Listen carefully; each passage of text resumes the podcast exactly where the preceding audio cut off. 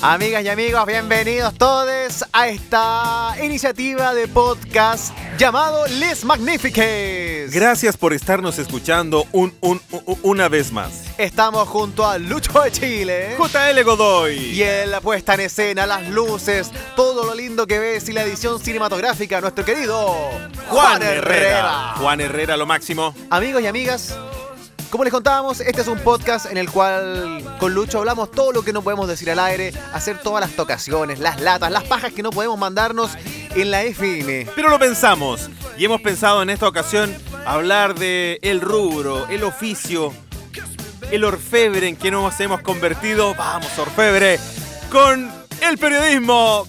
¡Periodístico! Claro que sí, porque nosotros, claro, hablamos tonterías en la radio, pero primero tuvimos un cartón de periodistas. En algún momento estudiamos. En algún momento reporteamos cosas de verdad, niños.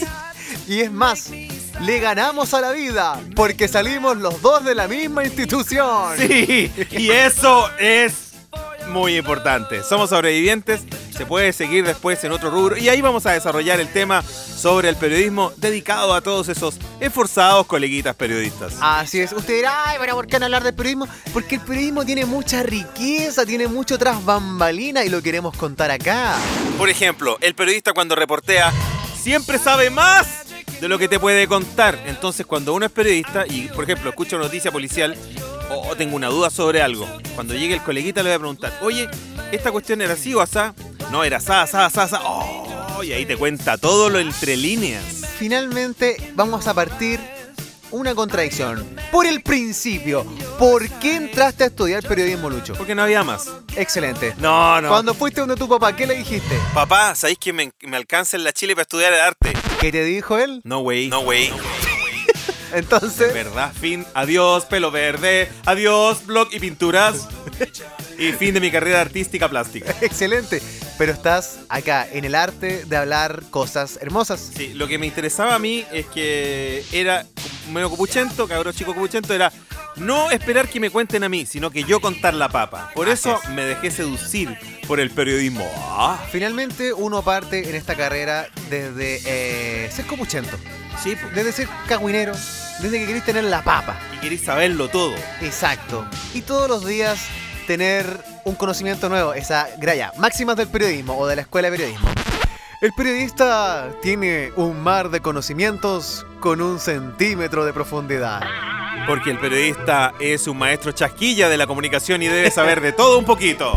Y sobre todo hoy día, chiquillos, que hay que. Muchos te exigen usar Photoshop, pro- eh, programas de edición de audio, Sí, de video. Sí. Porque hoy día profesional tiene que ser en todas las áreas. integral. El periodista debe no- editar su nota, además escribirla y, muy importante, locutearla. Ah, y otra máxima súper importante que te enseñan en la universidad y que algunos olvidan.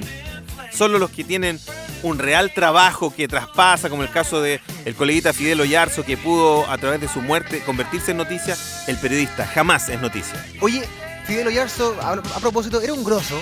Era bacán, era, muy bacán, generoso. Era pichulero, era como. Sí. Tú lo veías venir y como que venía con su estampa. loco. Porque venía de estampa caballero, pero su alma era un tipo súper joven. Aparte que han dicho mucho que era fanático de The Cure. El tipo le encantaba la música electrónica y además eh, su cumpleaños era un instante. Decía, nos cuesta tanto los periodistas encontrarnos que yo quiero que vengan todos, todos los periodistas. Qué buena onda. Yo man. estuve, por lo menos la suerte, sin ser amigo de Fidel, lo respeto mucho y todo, dos veces. Dos En veces. su cumpleaños. En un cumpleaños, de- porque él arrendaba un local.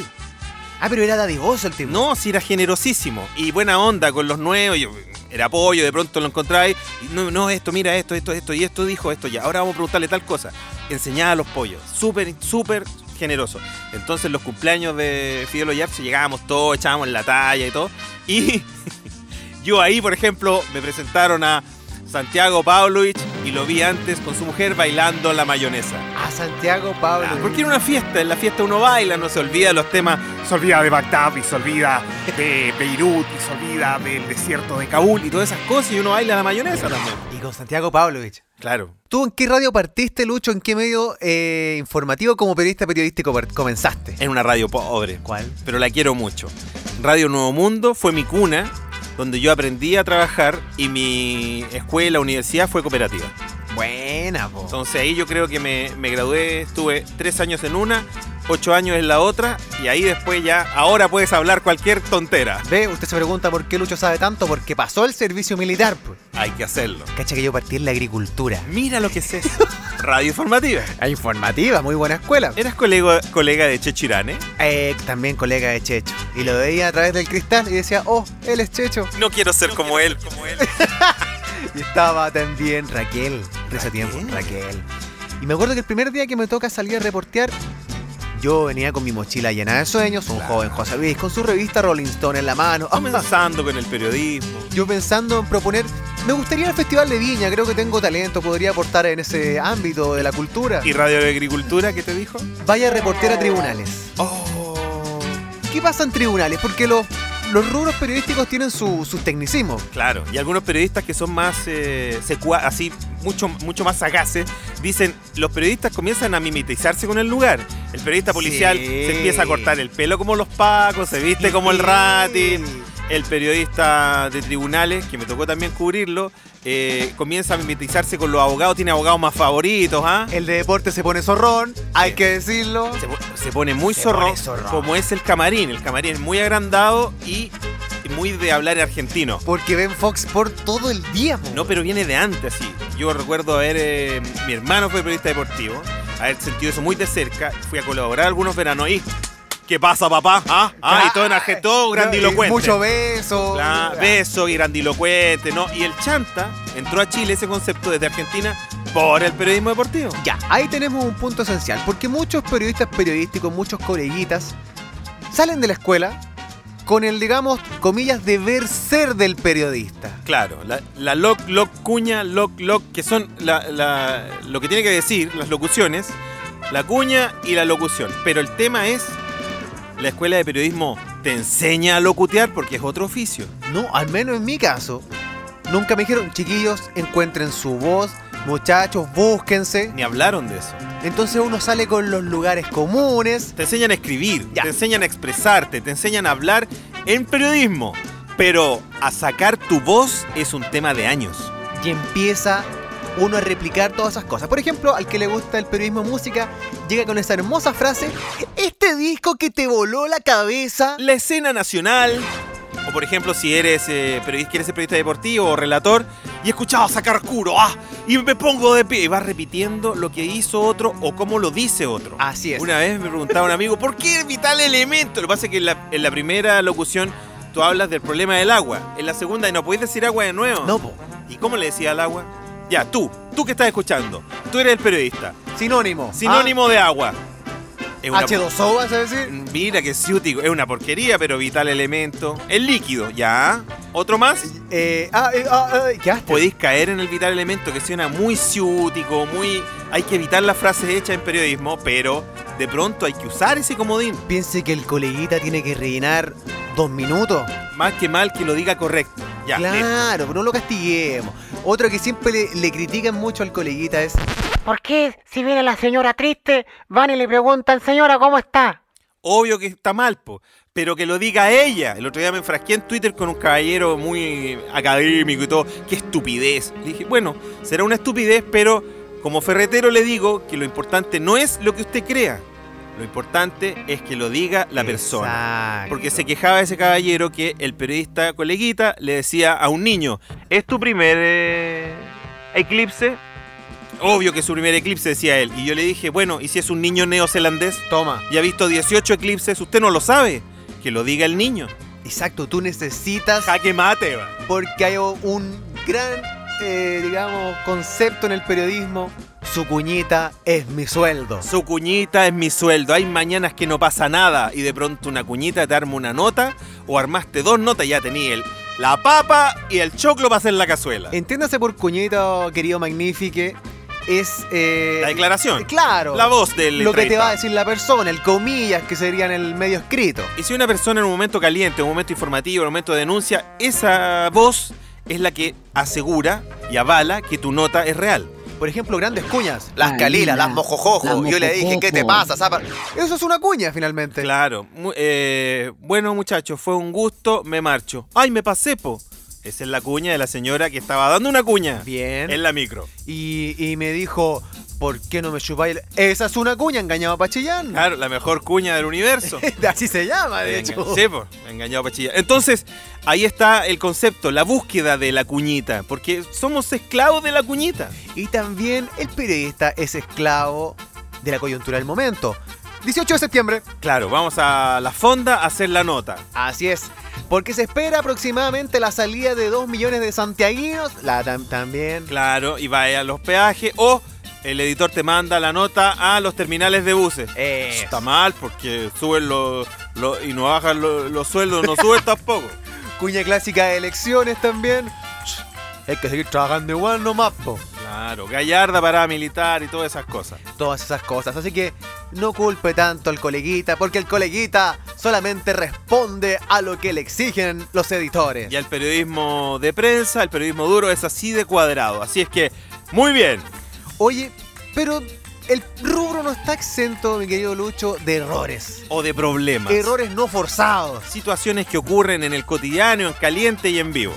Por ejemplo, el comunicador, el periodista, nunca se debe confiar en que el micrófono está abierto. Muchas veces a nosotros en la radio nos pasa que ya salimos de la log y decimos, oye, hace calor, conchetumare", y te das cuenta que el micrófono estaba abierto. Claro, Entonces hay que evitar, uno o se aleja un rato, no sé, unos 18 años del, del micrófono, se aleja un rato para poder decirlo y espera a que apaguen el micrófono antes de hablar, pero igual así ocurre incluso en televisión. Así es, y tenemos este clásico ya a estas alturas del humor chileno que le pasó a un coleguita en Chilevisión. A ver.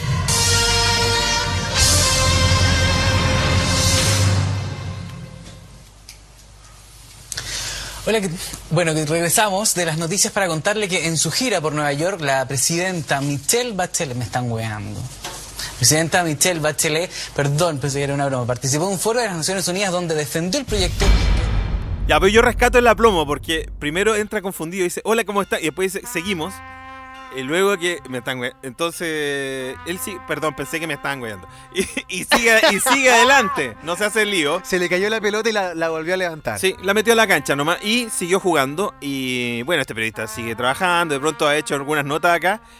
Y yo pienso, oh, él me está igual. Y, y- y, bueno, un coleguita, mucho respeto porque siguió adelante y a cualquiera le puede pasar. Yo lo he visto en la calle muchas veces y, y siento su, como su amargura. A veces creo como que va muy serio, es muy compuesto. Y que la gente lo debe ver porque el- Sí, el, po, meme. Ya lo quedó hizo- marcado. El meme lo hizo muy famoso, pero él se lo toma con mucha calma, me parece, porque hace su pega normal todos los días. Imagínate que pasaste a ser un sticker ya de WhatsApp. Claro, sticker, meme. Eres un personaje como la mojojo. Oye, otro, otra situación que también se puede dar en el periodismo es de repente forzarse mucho a la pauta y a los datos que te pueden entregar y que tú debes entregar. Y claro, el dato y la noticia a veces puede traer situaciones que son reñidas con la moral de tu medio y de pronto cuesta decirlo, pero tenéis que decirlo igual. Por ejemplo, lo que ocurrió en este caso.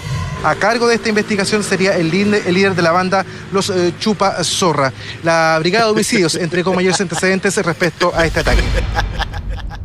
El líder de la... Le costó decirlo como micro medio segundo, pero el líder de la banda y había que decirlo. ¿Pues te acuerdas, Lucho, que hubo un tiempo, una moda que salieron mucho los carepelos, los carejarras, los los, carejarros, los carepelotas? carepelota. Yo creo que yo tengo la sensación que fue a partir del el cabro carrera y empezaron a aparecer bandas, así como guerra de las bandas. Claro, Así güey. como locos 90, ah, pongámonos el nombre, a lo mejor la banda era un puro tipo 2.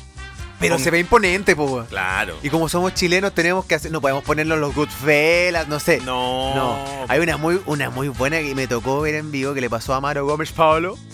Entonces está hablando también de estas bandas y, y dice...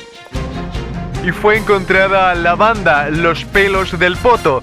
Y yo dije, los pelos... y dije, pero es que... Yo olvidé pe- que pensé de eso, estos gallos deben ser muy cagados. No, y aparte, Amaro no se dice los pelos del poto, se dice los pelos del poto, ¿cachai? Como, Sí, po, los pelitos del poto. Claro. es más ligado, El, Amaro. el apóstrofe, claro. Él estaba eh, haciendo el curso de español a la pata. Y uno, claro, incluso en el francés cuando te enseñan es con a- o el inglés con apóstrofe. po. Va restándose letras. Oye, una muy buena que tiene Amaro una vez también, Diluvio. ¿Cachai? Estaba lloviendo harto en Santiago. Oh, este es maravilloso. Y Amaro se manda la siguiente, dice. La lluvia que tenemos en la capital es una acupuntura vertical y misericordiosa. Cocha, ca- acupuntura Acupuntura.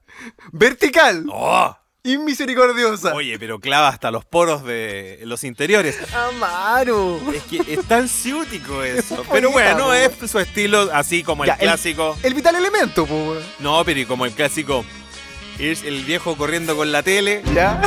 ¿Es acaso eso un elemento de primera necesidad? ¿Un artículo de primera necesidad? Pasó a la cultura pop Amaro. Sí. Ni Ba- siquiera con bacán. su pasada por Sábado Gigante. Ni siquiera por su amor con Amaya. No. Hoy estabas escuchando Les Magníficas, el podcast que tú estabas esperando. Y hoy, ¿cuál es el motivo de este podcast, Lucho? El periodismo periodístico. Lo queremos, lo ejercemos y a veces lo odiamos o nos reímos, pero lo respetamos. Y es un rubro sacrificado. Como el profesor. Así es. Como- Es más, como el profesor de música. Con ese vestón ya se ve- es ceboso, weón. sí, bo, con ese gastón con codos. Claro, con el pantalón ya viejo, de colegio. weón. Mira, si fuéramos una familia, yo creo que el periodista es primo del profesor. sí, Somos primos. hocico hediondo, siempre con hambre, mucho pucho. Claro, va, de pronto te comí un empanano más y seguí el adelante del otro bloque, vamos. Dale, nomás. El periodista vive del completo junto al camarógrafo. Claro. Y, y claro, y ahí con el camarón, cuando había más plata había asistente, pero el coleguita es solidario. Hoy nos queda otro. Sí, pues justamente, sobre este momento. sacrificio, sobre este apostolado que es el periodismo. Claro, hay peligros que reporta hacer el periodismo, el reporteo en la calle. ¿Pasó esto alguna vez? Información de último minuto, esta noche un padre murió y su hijo permanece en riesgo vital tras ser atropellados en la comuna de Recoleta por un conductor que escapó del lugar. A esta hora tenemos el informe en vivo con Tomás Cancino. Tomás, buenas noches, te escuchamos. ¿Cómo estás, Humberto? Muy buenas noches. Esta es una información lamentable, una noticia de último minuto. Un padre junto a su hijo menor transitaban por bicicleta por la calle Einstein.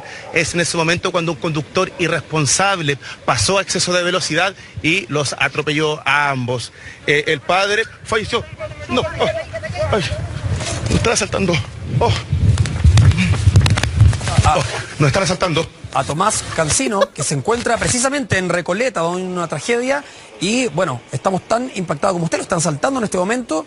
Eh, de todas maneras, nuestro equipo de producción se está contactando con él de forma. ¿Cómo puede interna. ser que te asalten en vivo? Ya es el colmo de la delincuencia. No hay respeto por nada, Ni weón. siquiera, ya deja que termine la nota y te lleváis todo. Puta, punga ordinario. No, y hemos analizado mucho esa, esa nota, ese asalto en vivo y la voz del tipo. Tomás Cancino. se- es que en un minuto parece que lo están violando y como que se entrega y dice, "Estaba asaltando, ya, ya me resignado. Es que, no sé, si- primero me da mucha risa y después me acuerdo que soy periodista y me da pena. güey. Sí, po, weón, que- pobre. Porque el periodista policial, ese sí que es sacrificado. weón. En horarios de mierda, Ese- cubriendo. Ese güey. gallo entra a las 11 de la noche a trabajar mientras vos estás calentito durmiendo. Yo me weón. despierto a las 5 y escucho, y el coleguita ya la última pila se le está acabando y te cuenta todo lo que pasó en la noche. Y son puras tragedias, po, no te cuenta, no, no, mira, acaba de llegar eh, Marilyn Monroe. No, eso no le va a pasar a él. No. No ve a alguien lindo, ve puras cosas feas. Puro viejo feo. Y puro- weón. ¿qué, es- qué debe soñar el reportero policial? Sus amigos son los indigentes en la noche, weón, Claro. imagínate. No, terrible. Debe soñar con eh, puras películas de terror, güey. Cacha que ese gallo entra a trabajar el domingo a las 11 de la noche. No, no, si es de mierda. O hay un incendio y va. No, todo mal. Todo lo que tiene que cubrir. No. Oye, saludo a Negro Acuña, el de. Miguel Acuña. El de Canal 13. Miguel Acu- por ejemplo, ¿Cuántos Miguel, años llevan eso? ya? Miguel Acuña, yo recuerdo, por ejemplo, una vez que hubo un- una tragedia en eh, Fuego Artificial de Año Nuevo en Maipú, de haber sido año 2000, 2001, por ahí. Y Miguel Acuña le tocó cubrir eso cuando estábamos en cooperativa. Y ahí yo aplico lo que decía al comienzo. Porque él cuenta la tragedia y todas las dos, tres personas que murieron.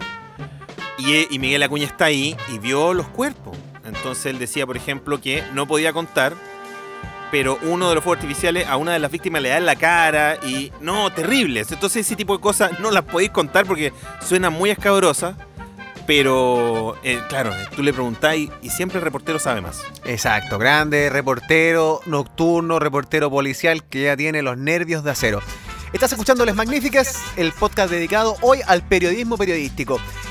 Hay otro poder que ha empezado a utilizar el periodismo, Lucho, y son las redes sociales. las redes sociales que incluso ahora se pueden reportear. La selección no habla, pero tuitea. Así es, por ejemplo, lo que pasó con Vidal hace poco. Claro, te, te recuerdo, sapo, desde las vacaciones. Puso en su cuenta de Instagram. O también hoy eh, ya está el noticiero y vamos a revisar la ola de memes que dejó este encuentro entre Chile y la escuadra peruana. Revisamos memes hoy. El meme hoy día es parte de información, es parte de un noticiero. El meme es parte de la información porque es parte de lo que interesa a la gente, por ende, un foco informativo, al igual que las redes sociales.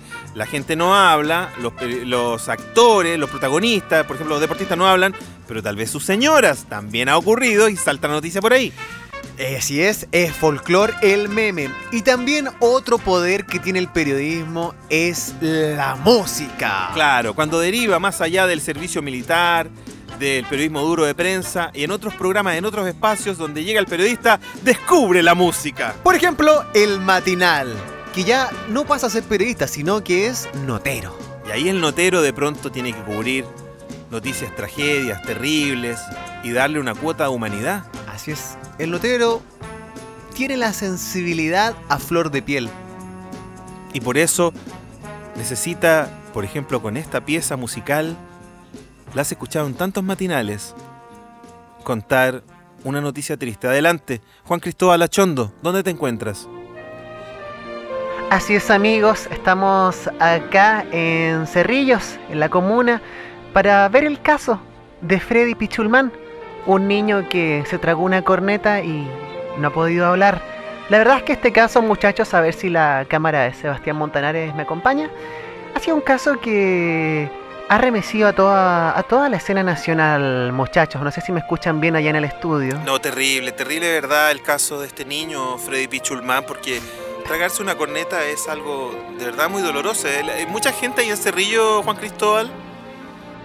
Sí, sí. Sí, así es muchachos, claro. Eh, están todos los vecinos acá, todos muy consternados con este caso de Freddy Pichulman, el niño que se tragó una corneta. E incluso algunos vecinos nos han dicho que se la tragó atravesada. Es un problema que aún no han podido revisar los doctores que están viendo cómo sacarle la corneta a este pequeñito, Freddy Pichulman. Qué terrible Freddy Pichulman. Se dan cuenta, amigos, como la música, y como ocurre, por cierto, en el cine, mayoría de estos temas son bandas sonoras y generan emoción, porque la música es emoción y es el instante en otros programas como un matinal donde necesita transmitir esa emoción. Esto es de Cinema Paradiso, del maestro Ennio Morricone, el tema de amor para que lo busques. Así es, tú te imaginas a Ennio Morricone pensando, oh, haré esta linda música para que suene en un matinal, en una nota de pena.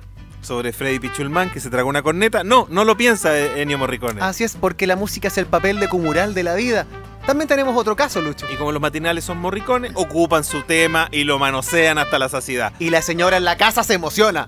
Está también la tragedia, que puede traspasar del noticiario a otros programas como también matinales. Noticia de última hora, eh, ha comenzado a llover en la capital, los detalles los tenemos con Enrique Segoviano o no. Ah, no, perdón, perdón, eh, sí.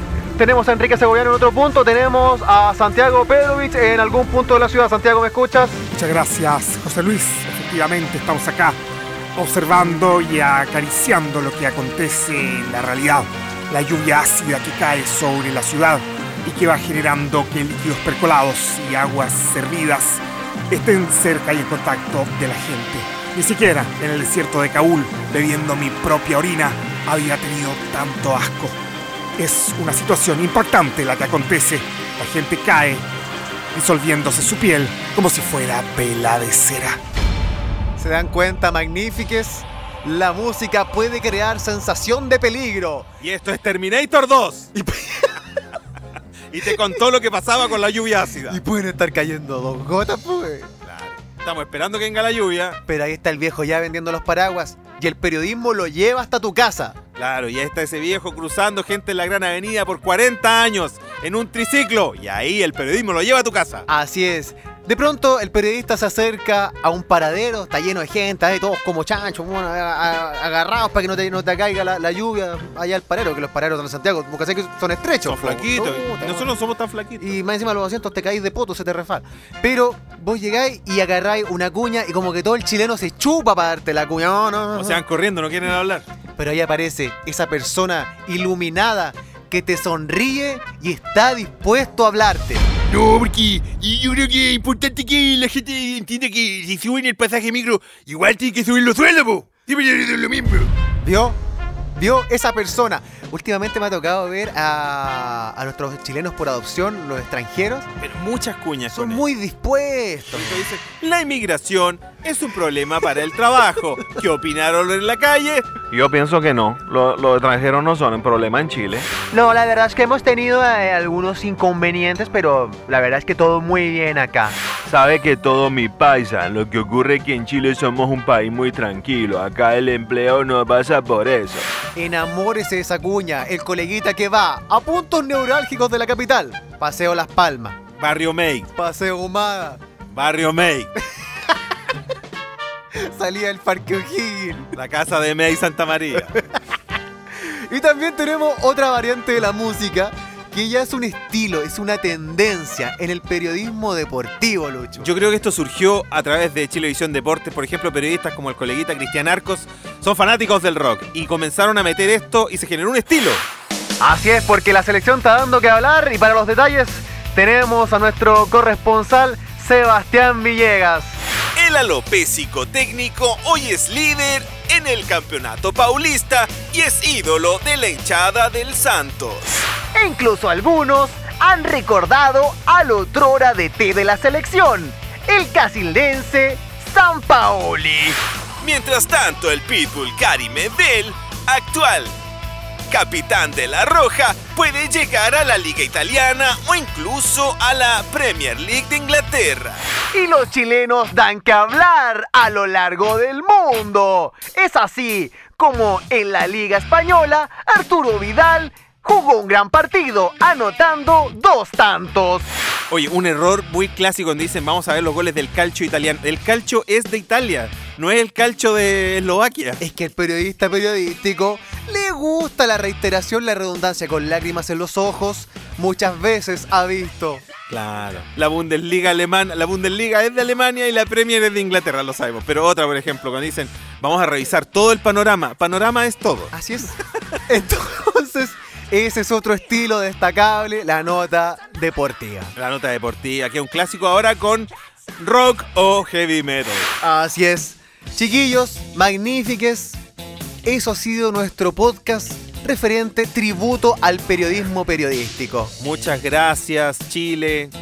Adelante, Chile, con la información. Así es, mantengan el tonillo. Por- Oye, eso nos- nos faltó. eh, algunos estilos de periodista también. Claro, porque por ejemplo te decíamos que el periodismo ya te entrega herramientas, pero la mayoría de las veces, a lo mejor más recientemente las universidades le están enseñando a locutear. Para nosotros nos tomó tiempo.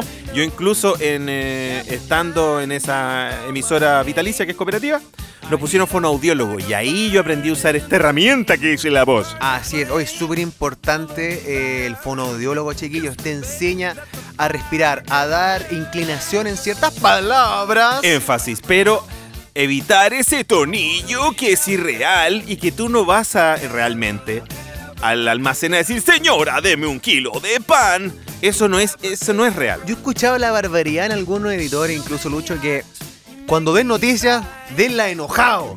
Mira. No, claro, como la noticia urgente enojado. No, si no es así, hay que darlo serio nomás. Hay, ¿Ah, que sí? dar, hay que dar énfasis. Re- Trate usted de ser natural, como si estuviéramos conversando en la casa. Por ejemplo, me recuerdo cuando murió don Ricardo Otto Kraus. ¿Cómo se llama Otto Kraus?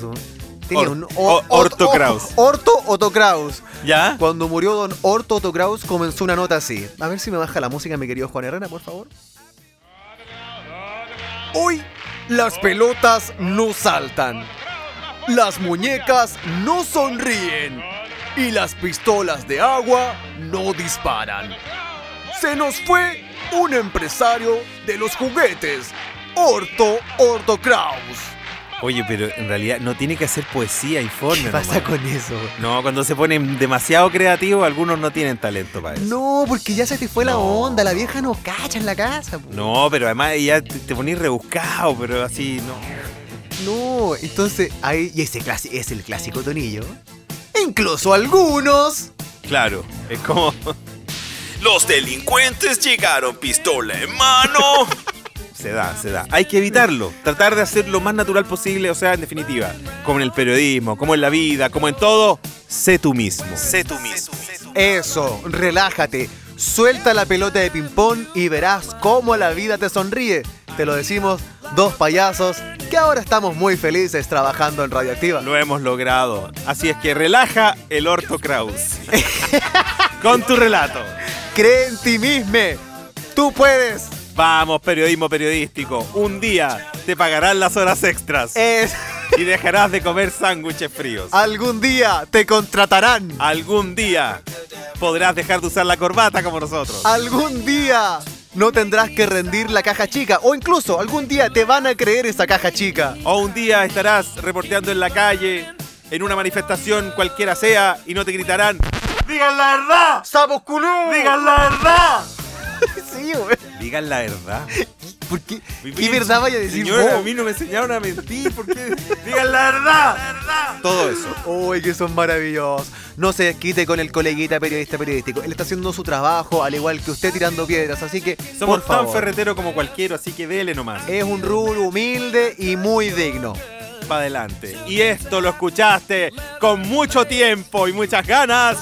En Les Magnifiques, muchas gracias a nuestro querido Juan Herrera, siempre con sus perillas y la postproducción de esta hermosura. Por supuesto, Juan. Y estamos aquí porque somos una amistad magnífica.